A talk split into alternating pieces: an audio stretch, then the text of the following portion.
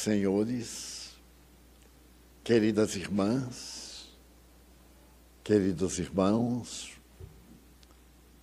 caros amigos e amigas que me acompanham pela web TV Mansão do Caminho, nossos votos de muita paz.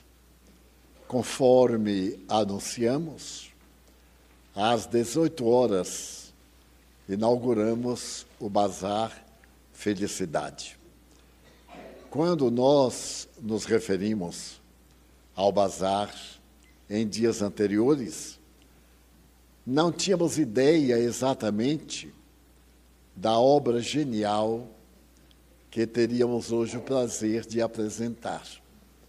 Realmente, resultado da generosidade dos corações amigos, esse trabalho todo de doações, desde a parte estrutural, o desenho, a programação e a execução, até o momento em que foi apresentado, comove-nos profundamente, porque demonstra que, nada obstante os obstáculos que aparecem e repontam a cada momento, nunca houve tanta bondade no mundo como agora. A criatura humana, feita à imagem e semelhança de Deus, é realmente a demonstração do poder do amor de Deus sob quaisquer aspectos considerados. E quando se tratam de criaturas perversas, perturbadoras ou simplesmente ignorantes, é porque se encontram no processo de desenvolvimento. E é natural que no desenvolvimento de natureza ético-moral atravesse esse período de desafios que é a fase da nossa inferioridade moral. O bazar estará aberto até as 22 horas e também nos dias seguintes, aguardando a visita das pessoas que ficarão profundamente surpresas. Vão correndo, porque é capaz de, quando terminarmos a reunião, os espíritos já adquiriram tudo e já levaram para casa. Ele era muito jovem e, na sua condição de jovem, idealista, nasceu e vivia na Califórnia. O estado norte-americano, que se caracterizou no século passado pelas ideias avançadas, pela cultura de natureza esoterista, pelos congressos mundiais procurando detectar a imortalidade ou não da alma. Em uma das suas regiões mais prósperas, próxima a Los Angeles, foram realizados congressos que mudaram os rumos da medicina. Estudos a respeito da medicação na área da saúde física e mental, receber a contribuição valiosa de notáveis estudiosos das questões psíquicas e parapsíquicas que envolvem a humanidade. A Califórnia sempre se caracterizou, desde a metade do século passado, por sua avant-première, Qualquer ideia nova surgiu primeiro na Califórnia. E por isso mesmo, as ideias avançadas fizeram de Los Angeles, de São Francisco e de outras cidades as capitais mundiais das novidades terrestres. E naquele período, desejamos referir-nos a segunda metade do século XX, estavam em moda várias questões na área da saúde. E essa problemática é muito antiga, desde o tempo de Hipócrates, 400 anos antes de Cristo, que é da eutanásia. Correntes médicas, sociológicas, psicológicas e ético-morais vêm debatendo através dos séculos a legitimidade ou não da eutanásia. Durante um período, a eutanásia era considerada, nos diversos países do mundo, como sendo homicídio assistido pelo médico. Mais tarde, quando o suicídio passou a fazer parte dos estudos a respeito do prolongamento da vida, o suicídio assistido inicialmente foi aceito na Suíça, em que a pessoa tinha o direito de encerrar a sua vida quando lhe aprovesse. Graças à permissão médica, considerando-se o fator que levava a pessoa a querer suicidar-se, às questões religiosas. Segundo a imprensa da época, uma das mulheres mais famosas do mundo, a ex-primeira-dama dos Estados Unidos, a senhora viúva Kennedy, portadora de um câncer com metástase, conseguiu, nos Estados Unidos, em Boston, a cidade em que residira o seu ex-marido, permissão legal e moral, porque da igreja, de cometer a eutanásia, isto é, o suicídio acompanhado pelo médico. Depois de haver tentado tudo para debelar a metástase, e estando naquela fase terrível de tomar sonífero, especialmente os produtos que amortecem a dor, Jack, como era chamada, recorreu ao seu confessor. Ela era católica. E várias vezes aqui nos referimos a essa figura extraordinária que é o bispo Shin, que deixou um livro notável a respeito da realidade da vida física. E o bispo autorizou-a, depois de confessá-la, absorver-lhe os pecados conforme sua religião, e com a anuência médica, às 18 horas, ela tomou a primeira dose de morfina. Entrou em repouso, em sono induzido, e às 24 horas ela recebeu uma injeção endovenosa de natureza letal, tendo, portanto, a morte de suicídio assistido, pelo menos é o que dizia a imprensa da época. Essa questão da eutanásia, até hoje, é muito debatida. No Brasil, ela é proibida, conforme a tradução a tradição. Porquanto há muitas formas de eutanásia, seja ela sob orientação médica, seja através da vontade do paciente, enfim. E um jovem quintoanista de medicina da Universidade de Los Angeles era favorável à eutanásia. Seus médicos, professores, seus colegas e amigos diziam que a eutanásia era um crime, porque diariamente a ciência médica estava descobrindo a causa de muitas doenças. E nós podemos ver no caso, por exemplo, da Covid, que nos pegou de surpresa, com um índice terrível de mortes e as variações até hoje, três anos e pouco depois, não sendo tão letal. Doenças que antes eram fulminantes, agora foram superadas.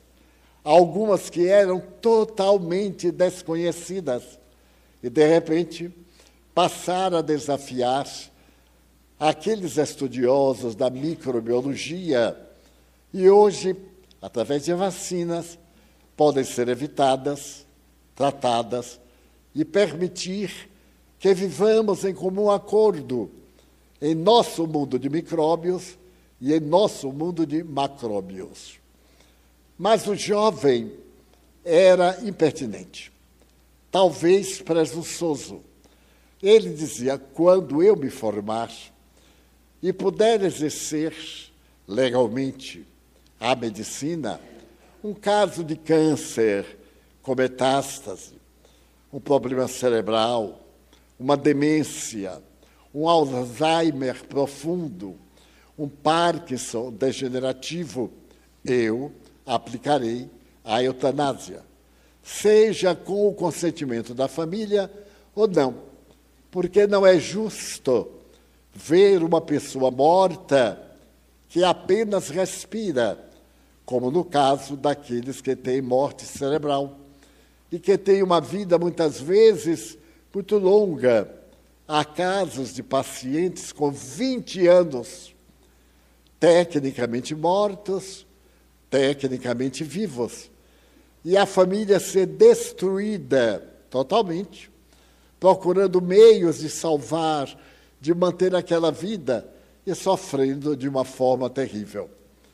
Então, o jovem dizia: Tenho pressa, pressa de formar-me, porque então aí poderia aplicar legalmente, já que na época da Califórnia era legal, o exercício da eutanásia.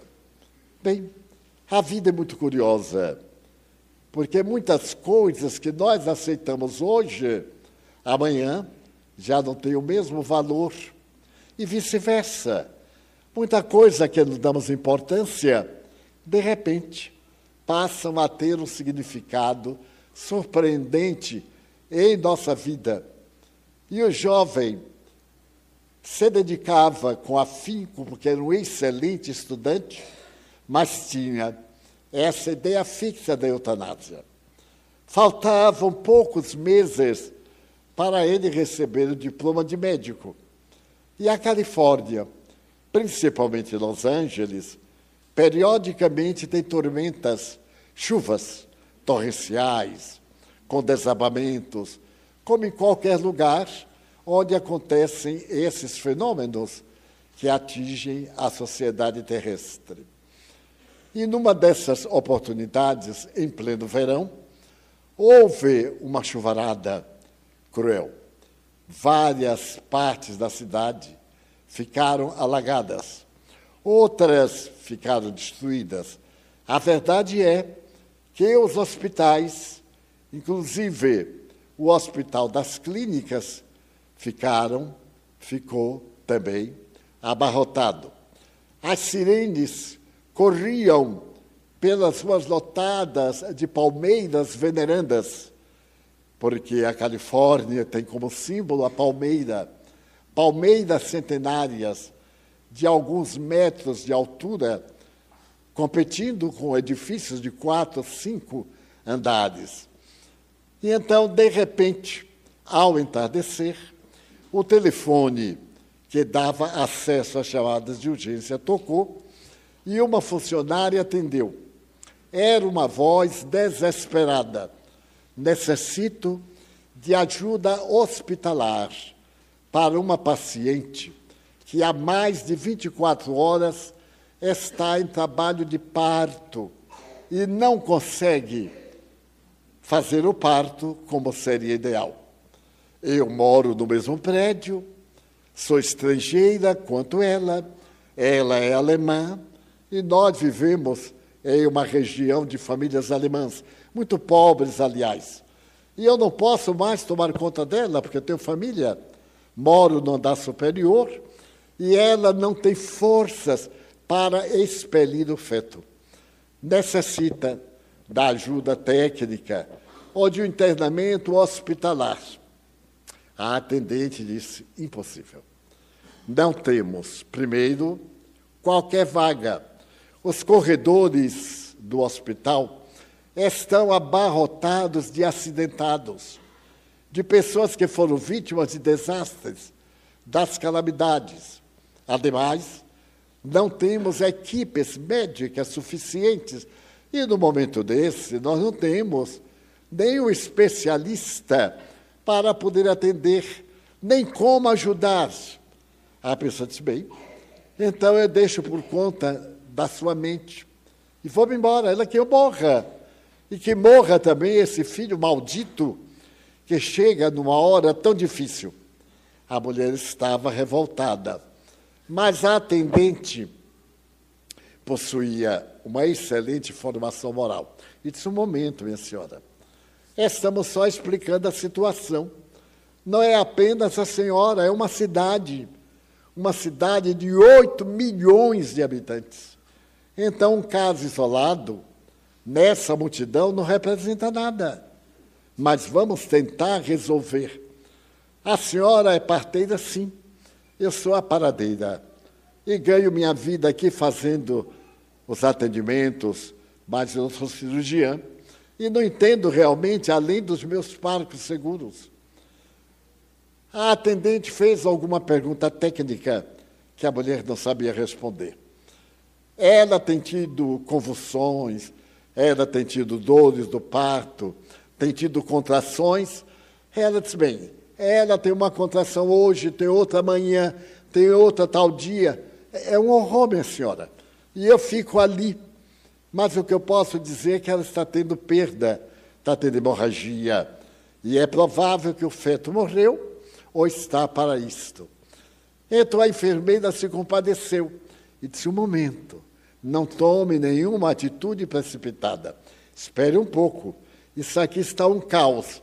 Eu vou tentar encontrar um médico ou um quintanista de medicina, alguém que possa ir aí, pelo menos, para dar companhia à parturiente. E então a moça ligou o interfone para aqui, para ali, para colar, pegou a relação dos plantonistas e todos eles estavam em centros cirúrgicos ou em atendimentos complementares pós-cirúrgicos. Por fim, ela viu embaixo Tadeu Merlin. Tadeu Merlin era um jovem de 25 anos. Estava ali para qualquer emergência. Ela ligou para ele, conseguiu falar e disse: Olha, você é quintanista de medicina. Você entende de parto? Ele disse: Nada. Nunca tive qualquer experiência. Eu estou tentando fazer uma especialidade e nunca me interessei por este lado da medicina. Ela disse: Mas é uma criatura humana, pois não? Poderia dar uma ajuda. Será que você conseguiria uma ambulância e encontrar algum obstetra e pedir umas explicações? de alguma coisa que pudesse fazer para um caso muito grave de obstetrícia avançada, ele disse: Bem, eu vou tentar. Dentro de alguns minutos, ele disse: Não, não, não posso desligar. Se desligar, nós perdemos a paciente. Vamos continuar, tente. E ele disse: Então, dentro de alguns minutos, eu volto o telefone e fica ligado. E por coincidência, essas coincidências programadas pela vida, ele tropeçou com um amigo na saída e era obstetra. Quando ele tropeçou, ele achou até graça. Que coincidência! É sempre o que nós dizemos. E narrou sinteticamente. E o médico disse: Que pena, que eu estou muito ocupado com uma outra área. Mas você deve ir à sala de emergência, pega um kit com todos os dados para um caso de emergência e deu algumas informações muito rápidas. Você examina primeiro se ela está tendo essas reações, essas convulsões, se ela está tendo contrações, até as contrações ficarem muito próximas cinco minutos, seis minutos, uma após outra, e as dores começarem a ficar insuportáveis que é o momento que começa exatamente o parto. E então leva os instrumentos próprios, etc. E também tem um indutor para provocar essa reação.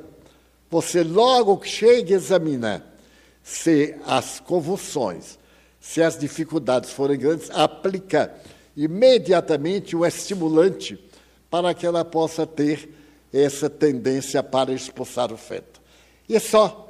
Ele correu ao centro, onde ficavam as reservas, pegou uma ambulância e disse para a moça: Quero agora o endereço. Foi dado o endereço. Era endereço no bairro relativamente próximo, mas as ruas estavam intransitáveis. Dificilmente ele chegaria lá, mas não custava tentar. Anunciou que ia dar assistência. À noite, estava chegando devagarzinho. E o céu parece que mudou dessas tempestades que depois vem a bonança, trazendo um céu de comandante de aviação. E então ele pegou um chofer, que também era generoso, e foi contornando as dificuldades, as ruas estavam interditadas. E daí a meia hora, uma hora, ele chegou ao bairro. Era um bairro miserável. Apesar do poder norte-americano, todo lugar do mundo tem os seus bairros miseráveis. Eu tenho uma amiga da Suíça que é uma grande psicóloga, mas, acima de tudo, é uma humanista. E certo dia ela me fez uma pergunta embaraçosa: Divaldo, você conhece o quarto mundo? Porque existe o primeiro mundo, progresso, desenvolvimento intelectual, tecnologia. Segundo mundo, um mundo próspero. Terceiro mundo, que já não se usa mais. Hoje nós chamamos o mundo em desenvolvimento. Mas também eu tenho notado um quarto mundo. E eu lhe respondi que não conhecia. Um quarto mundo? Não. Ninguém nunca me falava. Ela disse: Pois bem, você vê Paris, você está na Torre Eiffel, é o centro de Paris. Se você fizer uma linha reta na direção de Champs-Élysées, da grande avenida dos Campos Elíseos. Depois de passar pelo Louvre, um quilômetro mais ou menos, você vai encontrar o quarto mundo. Eu disse, mas o que é o quarto mundo? Esse é o quarto mundo, é o mundo miserável no meio do mundo dos ricos. Você vê, não vai encontrar lá as casas miseráveis da América Latina, mas vai encontrar os casarões que são verdadeiros guetos de miséria daqueles excluídos, por exemplo, dos argelianos, os negros que vieram da Argélia e são cidadãos franceses. De vez em quando eles se rebelam. Você está em Londres e saindo do parlamento de Londres, da mesma direção do Tamisa, você vai encontrar a dois quilômetros um bairro indiano. Um milhão de indianos na miséria. Todo bairro, todo país tem também os seus miseráveis. Por exemplo, Salvador. A pessoa vai a um bairro elegante, mas se for em qualquer direção, norte, sul, leste, oeste, futuro, presente, aí vai encontrar o quarto mundo. Pessoas que moram em lugares dificílimos. Quando eu comecei a viajar ao Rio de Janeiro, alguém me perguntou um dia, Divaldo, você está hospedado na Zona Sul? Eu disse assim: olha, eu nunca procurei saber, mas eu vou procurar saber. E não entendi porque Zona Sul, Zona Norte, Zona Leste, Zona Oeste. E quando eu cheguei a casa, os meus anfitriões muito generosos, disse: olha, me fizeram uma pergunta embaraçosa. Lá na Mansão do Caminho, eu moro no Pau da Lima. Não precisa dizer mais nada. Até o povo tem medo. Eu tenho uma filha que está fazendo ginásio naquela época e ela pega o ônibus no bairro da cidade para ir para o nosso bairro. E certo dia ela estava lá no ponto de ônibus e foi andando. Então uma colega disse assim: Fulana, esse cara está lhe seguindo, hein? E ele deve ser ladrão. Ela virou e disse assim: Deixa ele vir. Eu moro no pau da Lima, viu, cara? Ele saiu correndo. Então não precisa definir qual é a postura do pau da Lima. Então, será que aqui no Rio tem? Ela me falou com toda a pompa e circunstância de Valdo, Nós moramos no Flamengo. E fez um biquinho. Eu digo, Flamengo. E o que, que é Flamengo? É Zona Sul. Eu, hum. Fiquei encantado com aquela Zona Sul. Então, saindo do Flamengo para Botafogo, já está no sul, no suleste, sudeste, supereste, mas também quando chega lá tem miséria de doer, mas é coisa de Brasil, é diferente. Então, ali estava em pleno coração de Los Angeles, o quarto mundo. Era um bairro de alemães, de pessoas estranhas que vieram da Segunda Guerra Mundial e não tiveram acesso a trabalhos, a uma função condigna. E ele, que era um idealista, se revoltou, porque do bairro ele podia ver as torres de petróleo. E Los Angeles é tão notável em Petrópolis, em petróleo, que naquela época as torres, eles construíram um edifício para que não se visse as torres. Aparentemente eram edifícios de luxo, mas eram torres de petróleo. Então, havia uma quantidade imensa e aquela miséria confraternizando. Então ele, jovem, deixou que saia de uma praga, olhou o número, era um casarão meio decadente, de quatro pisos.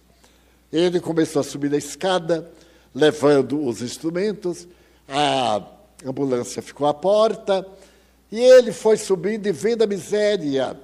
Normalmente a miséria é retratada pelo excesso de crianças.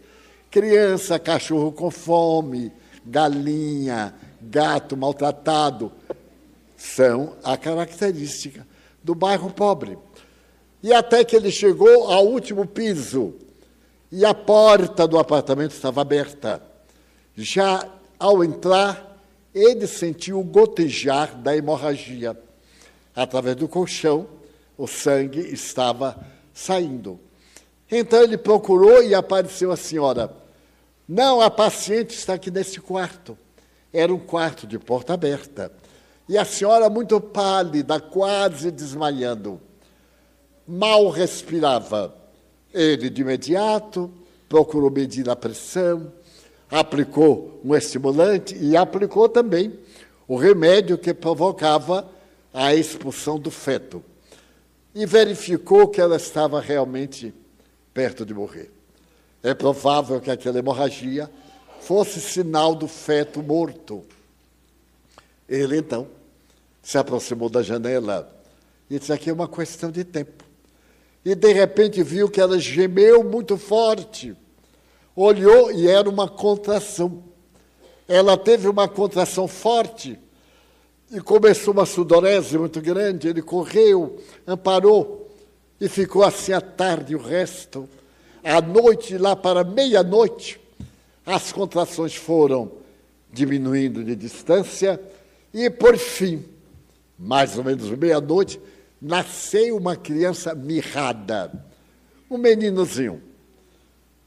A mulher estava ali, a senhora, ele pediu ajuda, mas não tinha, pegaram o jornal, lençóis sanguíneos, limparam. A senhora desceu para tomar conta da família. Ele fez qualquer coisa ali ao lado da cama e colocou a criança mirrada e ficou olhando. Tanto esforço para salvar uma vida insignificante, ficou meio contrariado. Mas ele era também cristão. Às vezes, ser cristão é uma coisa especial. E ele disse a Deus: Se tu quiseres, salva, porque tu podes. Eu não posso. O que eu podia fazer, já fiz. Mas tu podes. E achou graça. Ele acreditava em Deus e teve essa surpresa agradável de exorar a divina proteção. Então, de imediato, ele deu um jeito, a mulher continuou semi-adormecida. Veio aquele sono misericordioso pós-parto e ela começou a descansar. Ele puxou uma cadeira, pegou uma caderneta para fazer as anotações para dar no hospital. E então ele colocou o horário do nascimento, a noite esplendorosa. Pegou a criança, calculou o peso, tirou a fita métrica. E quando ele foi medir, ele teve um choque. O pé direito da criança tinha uma deformidade, era para dentro. Ele teve uma revolta, exclamou: tanto esforço para salvar o aleijado. Mas esse aleijado será aleijado se eu quiser. Como é que eu vou deixar essa criança aleijada aqui? As outras crianças vão fazer bullying e ele vai se tornar um bandido. Vai ser tão zombado que vai terminar um dia tornando-se um criminoso. E eu vou salvá-lo, vou aplicar a eutanásia. Pegou o produto, preparou a seringa, aquele bracinho com muita pelanca, alvinitente. E ele então se sentia Deus, o direito sobre a vida e sobre a morte.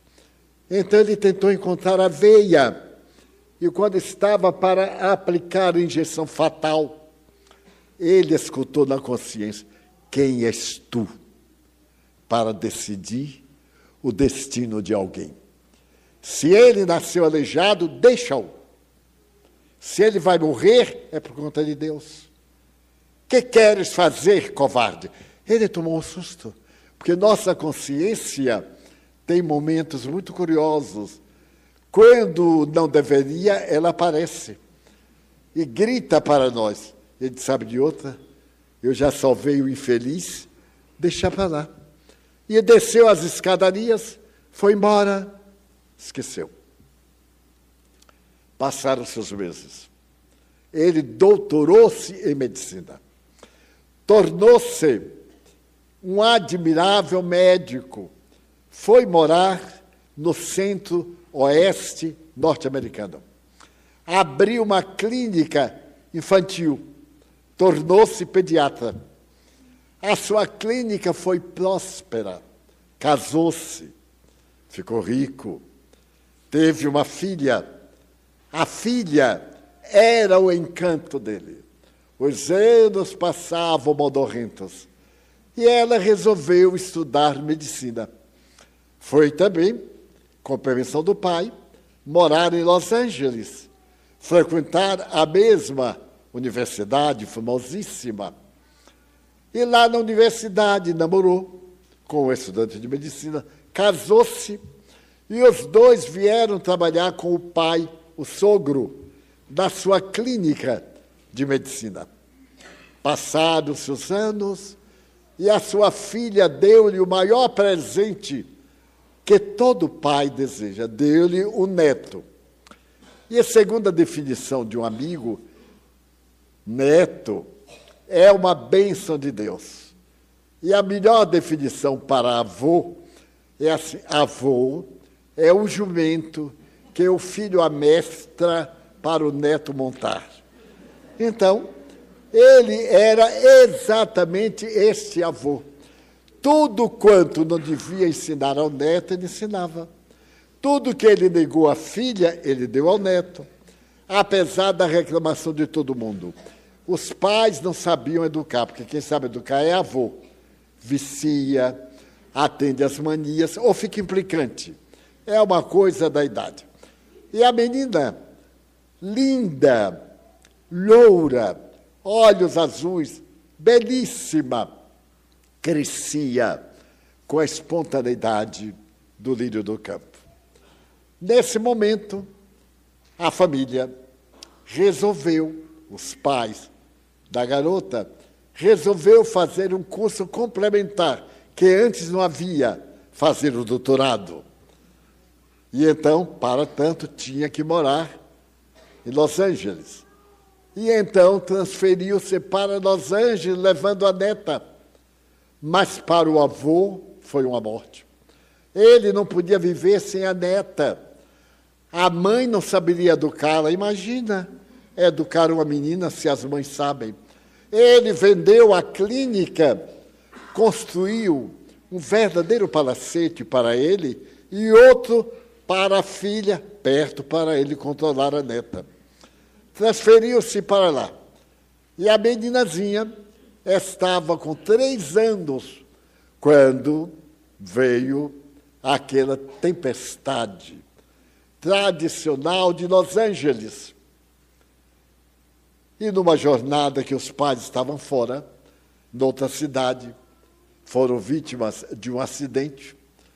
O carro explodiu no tanque de gasolina e eles morreram queimados. A notícia veio de uma forma cruel. Ele recebeu um telefonema pela madrugada que dizia assim: venha imediatamente à sala de reconhecimento de cadáveres, porque houve um acidente fatal e é provável que a sua família esteja envolvida. Pode-se imaginar o choque. Ele pegou o automóvel, conhecia muito aquela área, e quando lá chegou e puxaram o gavetão, não houve dúvida, eram ela, a filha e o genro. Haviam morrido carbonizados. E a menina ficou órfã. Mas ele não teve coragem de dizer a netinha. Fizeram o velório, o crematório final, e disseram à netinha que papai e mamãe haviam feito uma viagem ao de lá e ia voltar. Oportunamente estaria de volta. Mas a menina começou a frequentar o jardim de infância. E todos os pais, servos, iam buscar os, as crianças, mas ela não. E um dia ela perguntou ao avô, aos quatro anos de idade: Vovô, por que papai e mamãe não lembram que tem uma filha? Ah, eles lembram, mas é que eles estão. Olha o arco-íris. Do outro lado do arco-íris tem um lugar muito belo. E eles estão lá. E ela então chorou e disse: Mas será que eu não vou ver mais nunca? Não, filha. Não vai ver mais nunca. Eles veem você mas você não vai poder vê-los. Talvez um dia, quem sabe, a criança não pôde decodificar, nem ele falava a palavra morte, que lhe parecia uma desgraça. Por fim, o caso ficou nesse enigma e ela completou cinco anos. Ela de uma beleza incomum. E quando completou cinco anos, ela foi transferida de uma escolinha para outra, como é habitual nos Estados Unidos. E os avós resolveram dar uma festinha de despedida. Preparar uma festinha, convidar os amigos e preparar uma festa para todos os coleguinhas no domingo, às 16 horas. Os avisos foram dados, a escola foi notificada, as mães ficaram contentíssimas, porque em festa de criança quem se diverte são as mães. As crianças se sujam logo, começa a mãe toda hora a reclamar, está sujando o vestido, está fazendo isso, fazendo aquilo. E de repente, pela madrugada de sábado para domingo, ela começou a gemer. E ele, sempre atento, correu e percebeu que ela estava com uma febrícula, dessas febrículas infantis que tanta preocupação nos dão a nós adultos. Mas ele aplicou um antitérmico. Deveria ser um fenômeno gripal, qualquer coisa. Às oito da manhã, ela estava pálida, com umas manchas nas articulações, mas estava sem febre. Mas ele ficou impressionado com a palidez, com o desgaste da face. Dez horas ela começou a ter a febre de volta. Ele aplicou um antitérmico mais forte. Meio-dia, a febre havia passado. A partir das 16 horas, chegaram as amiguinhas, as mães levando bolsas para guardar os pedaços de bolo para levar para casa, toda aquela alegria. E ele feliz, porque ela estava brincando com seus colegas. Mas de repente ele procurou e não a viu. A sua casa palaciana, um grande jardim em Bel Air. Então olhou e saiu a procurá-la no recanto. Ela estava sob um caramanchão de rosas, sentada e tremia muito. Ele pegou, ela estava com febre altíssima. Ele de imediato carregou-a, levou-a para a alcova. A festinha acabou e ele chamou um especialista em virologia. O amigo veio, era domingo à noite, disse: Bem, vamos fazer um exame de sangue. Vamos ver se encontramos algum laboratório ou algum especialista que faça o exame. Conseguiram. Lá para meia-noite, o exame estava sendo feito e pela madrugada chegou o diagnóstico. A doença dela era uma doença incurável. Era uma dessas enfermidades da atualidade que não encontrava material técnico em nenhum livro específico de medicina. E ela ia morrer porque era uma virose não identificada. Era uma virose tão cruel que atingia uma criança em 100 mil. E foi exatamente a netinha dele que pegou a virose. E como o caso era muito raro, os pesquisadores não tinham material humano para pesquisa, porque a virose matava em três dias quatro, com a sua celeridade cruel. Ele ficou terrivelmente aflito. E os amigos disseram: Olha, esta virose se aloja nas articulações e principalmente nos alvéolos pulmonares. E eles vão ficando enrijecidos e a pessoa deixa de respirar. A morte é dolorosíssima, porque a gente vai vendo morrer e você não vai aguentar. Há uma salvação. Aplique a eutanásia. Isso, mas eu matar minha neta, porque matar a neta dos outros não faz mal, mas a minha neta, não farei isto. Eu sou muito rico, terei que encontrar alguém. E disseram: não há ninguém, pelo menos na América. Os outros dois dias foram terríveis, até que alguém se lembrou de uma clínica que estava na moda, a Clínica Maio, em Nova York. Eu me lembro. Era uma clínica incrível. E o doutor Maio salvava vidas aos montões. Vá calculadamente. Estava do outro lado, no Pacífico, para o Atlântico, examinar com o doutor Maio, caso ela aguente a viagem.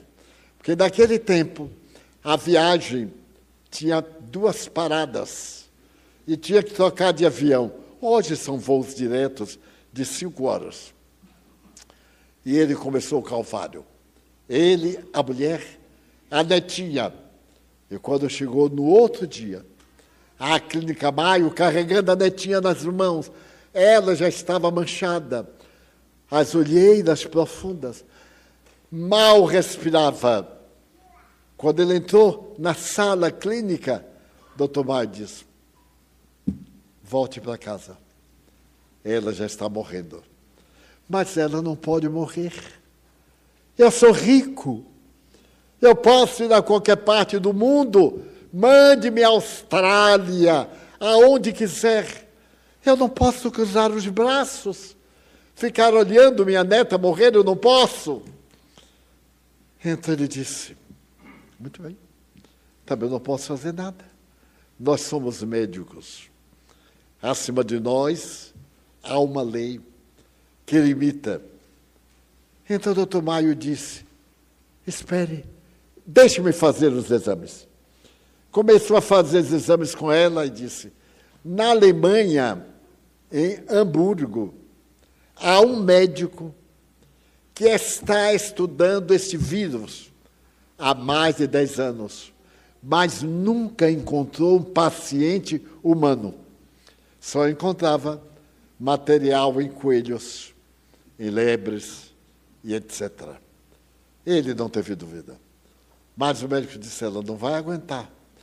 Uma viagem de Nova York a Berlim, depois a Hamburgo. Mas ela está morrendo. Vai morrer eu tentando. E tentou a viagem. E fez a viagem. E ela sobreviveu. E ele levou ao médico de Hamburgo. O médico disse: viagem perdida. Porque o diagnóstico está correto. Eu sou realmente especialista, mas nunca tive um paciente humano. Eu me correspondo com um médico americano que também é especialista. O senhor poderia ter ido lá, mas aonde eu vou encontrá-lo? No meio oeste. Ele disse: agora, volte.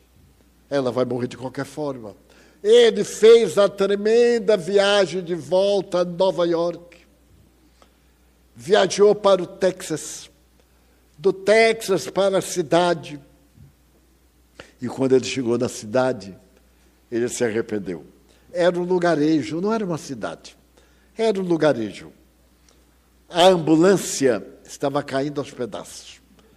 E ele, que dava todo o conforto à netinha, que estava agora esquálida, quase não se comunicava mais.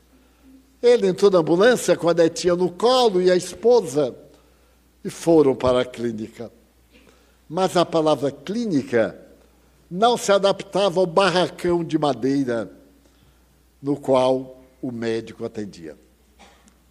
E quando ele saltou, ele ficou alarmado. Só havia doentes, crianças aleijadas, deformadas, assinaladas por modificações cruéis. Ele poupou a vista da netinha e chegou a enfermeira e disse: Meu caso é urgência. Eu, eu estou sendo esperado. Deu o cartão. Então a enfermeira disse: Um momento. Entrou rapidamente, porque tinha urgência. Abriu a porta e lá no fundo, numa poltrona e num divã, estava sentado o médico. O médico disse: Pode entrar. Coloquem a criança naquela mesa de rodas e traga até aqui. Ele colocou a criança e veio empurrando. Ele então olhou bem para ela e disse assim: Que pena. Chegou tarde demais. Mas é pena. Esse vírus é um miserável. Há muitos anos, desde que me formei, que eu persigo este vírus e ele me escapa. Eu até consegui fazer uma vacina, mas nunca apliquei, porque nunca tive um paciente humano. Todos os meus pacientes eram animais. Ele disse: faça, faça o que for necessário. Mas pode ser que ao aplicar a vacina ela tenha uma reação e morra. Faça. Ela está morrendo de qualquer jeito. Então, prepararam o documento, ele autorizou. O médico chamou uma enfermeira e disse: leve lá para dentro, para a piscina. Prepare-a e quando ela estiver pronta, me chame. Então foram empurrando a meninazinha que chorava, mas já em desfalecimento. E eles ficaram os três na sala, numa expectativa terrível. De repente, a porta se abriu e a enfermagem disse: Pronto, doutor. Ele empurrou a mesa, levantou-se e foi andando. Então, o doutor Tadeu Merlin olhou para ele e olhou para a perna, a perna direita, que era aleijada. Ele usava uma bota ortopédica. E o doutor Tadeu olhou e se assustou. Na hora que ele olhou para Tadeu, Tadeu olhou para ele. E então, ele disse assim: Não se surpreenda, meu nome é Doutor Coxo. Aqui todo mundo é coxo. Então ninguém zomba de ninguém. Porque um é aleijado, o outro é deficiente, aqui todo mundo é igual. Então o doutor Tadeu perguntou assim, é, respeitosamente, foi acidente? Ele disse, não. É genético. Imagine que eu sou descendente de alemães. Mamãe ficou grávida. Já tinha seis meses. Nós somos de Los Angeles. E mamãe ficou grávida. Papai então disse: aborte. Eu já estou passando fome com seis, você e eu, oito, e agora vão ser nove. Eu não aguento mais. Você escolhe o seu filho ou eu. Mamãe disse, mas eu matar meu filho? Abortar meu filho? Nunca! Ele disse, então, fique por conta própria e foi embora. E ela teve a mim. Foi uma desesperança. Mas quando ela me viu de perninha torta, ela botou logo um apelido. Aí, aleijadinho. Aleijadinho, meu filho. E assim que ela ficou bem, ela foi à faculdade de medicina para saber quem foi o médico que salvou a vida dela e que salvou a minha vida. Deve ter sido um grande médico, porque meu caso era perdido. E mamãe chegou, foi ao setor próprio de ética, e a enfermeira disse: Senhora, é proibido dizer. Ela disse: Mas como proibido? Eu quero ser grata a ele, eu só quero saber o nome dele para botar no meu filho, que ele salvou, o seu nome. A enfermeira disse, mas é proibido. E eu não lhe direi. Ela disse, mas você já viu mulher guardar segredo? E que terra! Aí a enfermeira pegou o prontuário, botou em cima do balcão e disse, eu vou tomar café. Você faça o que quiser. E foi tomar café. Quando voltou, a mamãe disse obrigado. E botou meu nome, o nome do médico, que aliás nem era médico. O nome pomposo, Tadeu Berlim Over, da minha ascendência alemã. Então, o doutor Tadeu Berlim encostou a cabeça na parede e lembrou-se daquela tarde, noite de Los Angeles, fazia já muitos anos. Lembrou-se do momento em que ele ia aplicar a injeção e matar o aleijadinho. E a consciência diz: Quem és tu para decidires o destino de alguém? Então, o doutor, o doutor Over olhou para ele e disse: Está sentindo mal, porque ele ficou muito pálido. Ele disse: Não, não. É melhor ser coxo do que ser cego, como eu era. Continue, doutor, por favor. O médico entrou e começou o atendimento termal. A piscina era de água morna. Colocava o paciente por X minutos, tirava e colocava numa piscina um grau menor de temperatura. Ia voltando até colocar na temperatura ideal. E disse: agora eu tenho que aplicar a injeção. Ela pode morrer. Ele disse: aplique a injeção. Aplique tudo. Ele aplicou. E quando estava aplicando, ele dizia assim: Filhinha, você gostaria de montar bicicleta? Ela riu. Você gosta de montar um potro? Ela riu. Gostaria de andar de patins? Ela riu. E ele deu a injeção. Ela não morreu, nem naquele dia, nem naquela semana, nem naquele mês. No segundo mês, ela teve alta. Estava curada. E aquele médico coxo havia descoberto o vírus que praticava aquela deformidade. E a partir daquele dia, o vírus não pôde mais atacar, porque uma vacina preventiva salva a vida dos bebês. Essa história real é um grande apelo para a nossa consciência. Eutanásia, nunca. Morte assistida, jamais. Ninguém sabe dos planos de Deus. Sempre me preocupou um versículo do Evangelho. O versículo segundo é o seguinte: Jesus caminhava e tinha um paralítico. E Jesus voltou-se para o paralítico e ele disse: Senhor, se tu quiseres, eu ficarei bom. Jesus disse assim: Quero, fica bom. Aí o paralítico levantou e ficou bom. Os discípulos perguntaram: Senhor, quem pecou para que ele nascesse paralítico? Ele ou seus pais? Porque os judeus acreditavam que nós herdávamos as misérias dos nossos antepassados e que as nossas doenças eram herança dos nossos pecados. Quem pecou? Ele ou seus pais? E Jesus respondeu: nem ele, nem seus pais.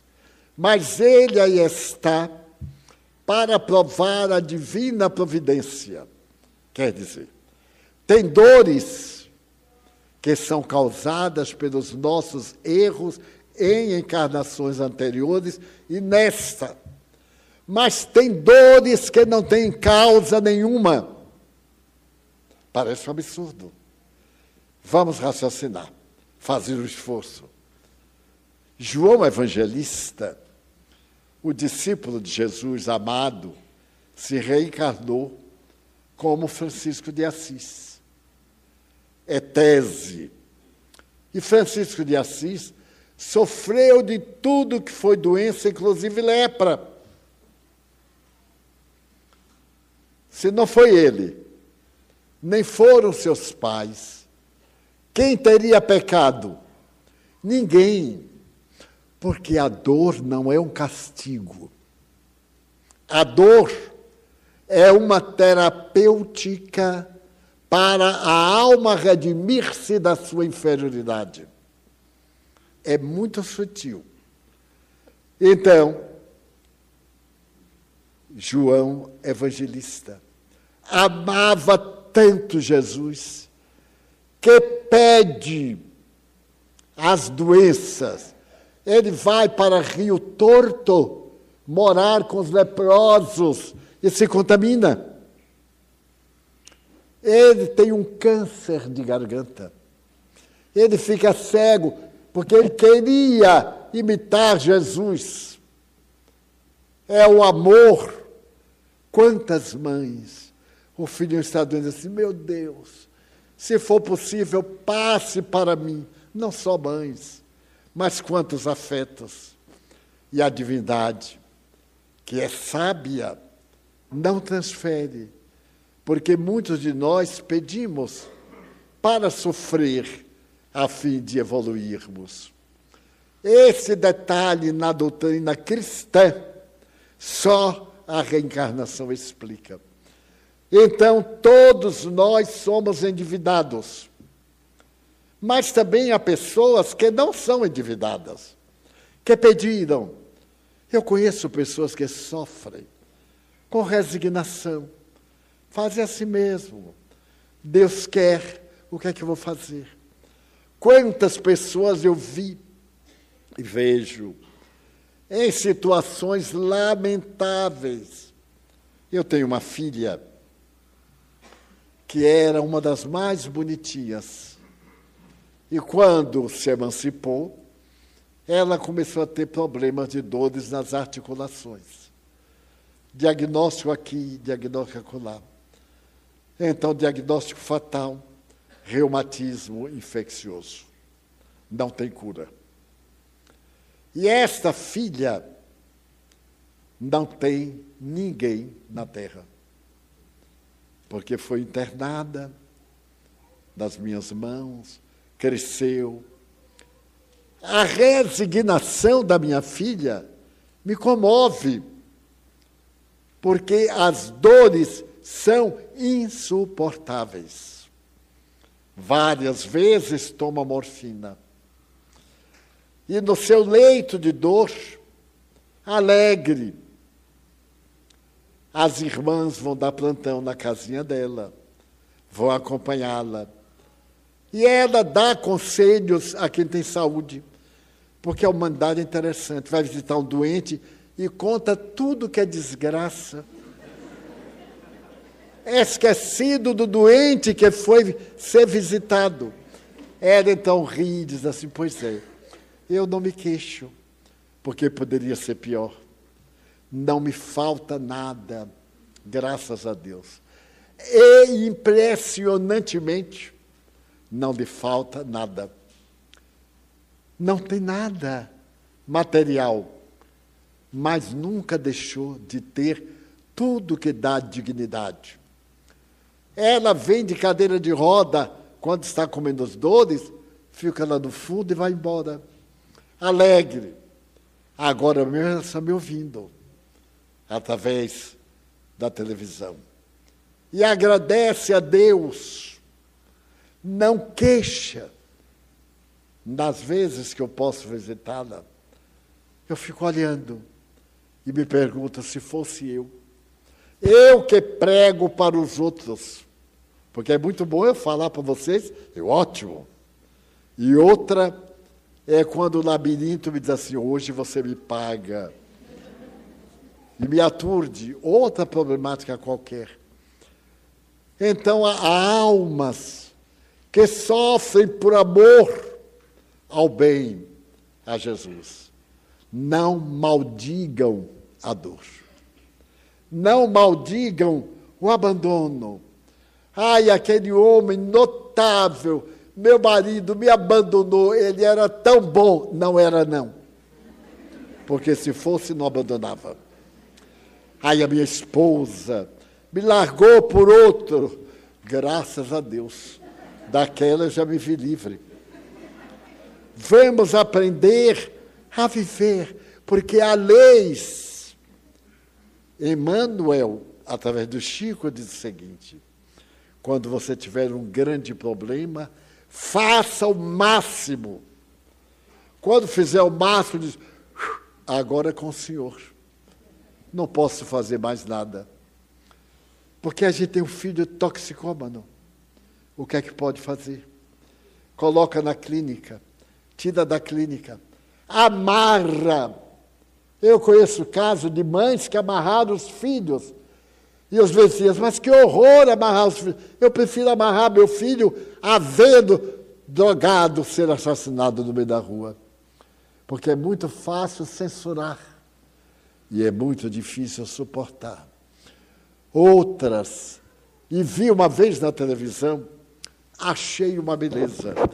Com essa ideia de que a criança maltratada deve telefonar à polícia porque há pais que são verdadeiros algozes.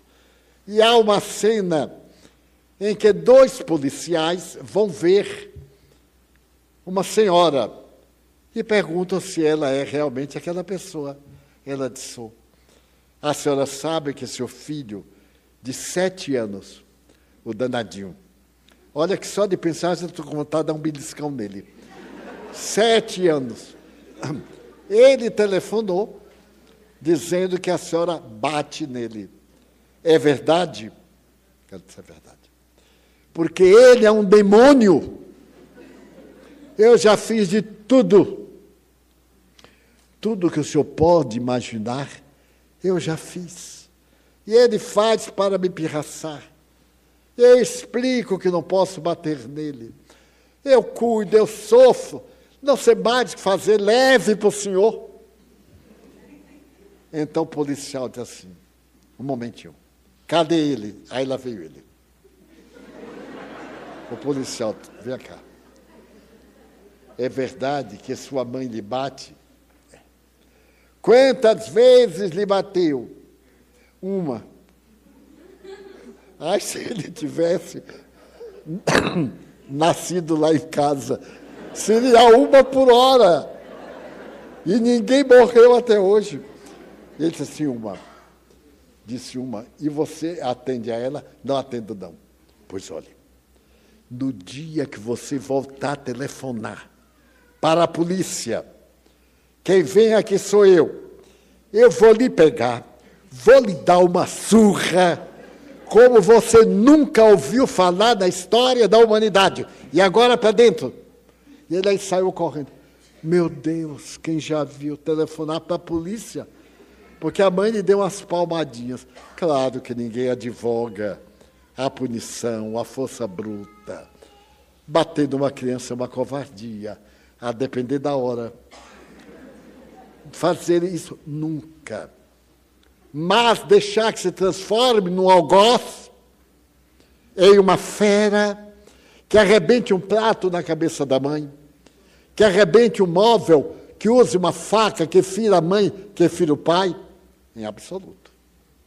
Internamento numa clínica psiquiátrica, porque não é normal. Não pode bater, não pode reclamar, clínica.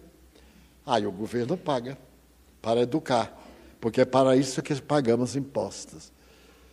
Então, na área da educação, vamos unir a compaixão. Nosso filho é terrível e como nós tivemos mais de 600, eu tinha um que não era terrível, era insuportável. E então eu disse para ele assim: para você, eu já tentei tudo. Ele disse: tudo, tio, digo tudo, e você não melhora. Eu vou tentar a última coisa. Eu vou orar por você. Tio. E se eu não atender, vai ficar sem um dente. Porque vão cair assim. Você vai rir e eles caem. É? Eu digo, é. Ficou bom. E saiu um conselho, não precisa bater. Fale da dentadura. Então a beleza do amor, porque no fundo são almas muito sofridas, mas a ponto de dizer: Senhor, que eu carregue o fardo do mundo, porque te amo a ti. Teresinha de Jesus, Teresa Dávila, Antônio de Pádua, esses seres que adornam, alguns deles, o agiário da Igreja Romana. E da sociedade, quantas mães heróicas, quantos pais estoicos, quantos irmãos mais velhos que nos criaram e quantos familiares, amigos, pessoas que tomaram sobre si o encargo de nos educarem. Oremos e lembremos que há uma lei que vigia tudo. E o caso que acabo de narrar, que eu extraí de seleções do Reader Digest há 50 anos, e é verdadeiro nos mínimos detalhes, que nos sirvam para diante de provocação. Quando o satanazinho entrar no demoninho, deixa dormir e aplica paz. E fala com ternura: Eu te amo, meu filho. O Espírito ouve. Sê manso para o teu bem. Tu vieste à terra para progredir. Teu pai, tua mãe te amamos. E nos amemos realmente não permitindo nunca que o mal nos faça mal, porque estamos aqui para ser felizes. Vamos orar? Pedimos aos companheiros de mediunidade para que tomem os seus lugares, para que deixem sair do imo o doce sentimento do amor, da compaixão, da misericórdia, e que cada um de nós saia daqui melhor do que quando chegamos, com as energias balsâmicas que Jesus nos prometeu. Abençoa os médiums, esses companheiros devotados, que nos amam, que te amam. Abençoa-nos a nós, necessitados de amor, de misericórdia, de alegria para viver. Também te pedimos por aqueles a quem nós amamos. Quanta gente linda que nós amamos. E quantos que não gostam de nós. Tem compaixão deles. Queremos te pedir pelas pessoas que nos solicitam orar por elas. Ó oh, Senhor de misericórdia, nós te suplicamos pelos obsidiados, que são vítimas de espíritos perversos,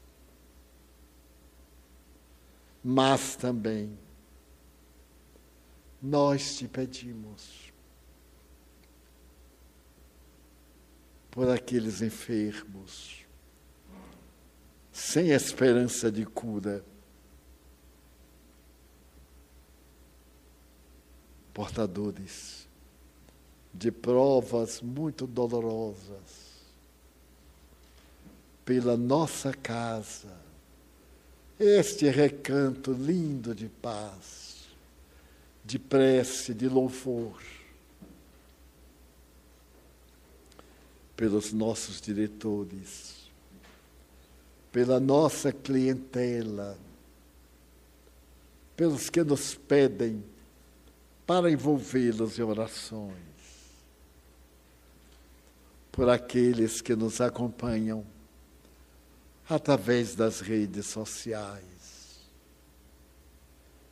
que recebam os fluidos bons que vertem dos nossos corações. Ó oh, amigo divino, tu abençoaste a água em Caná e a transformaste em vinho.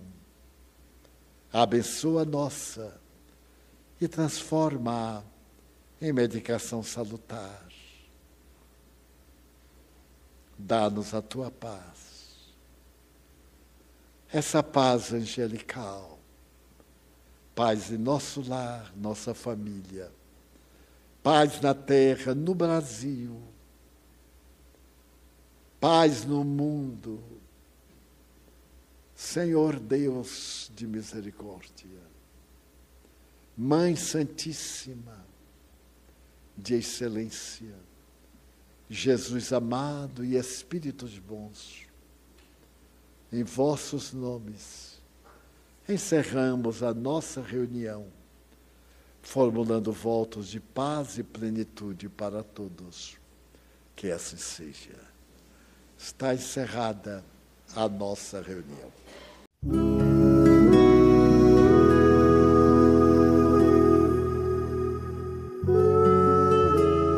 Deus é teu amigo perfeito, acessível sempre disposto a ouvir-te as queixas e apresentar-te soluções. Jamais se cansa, nunca se exaspera. Se buscado, atende paciente.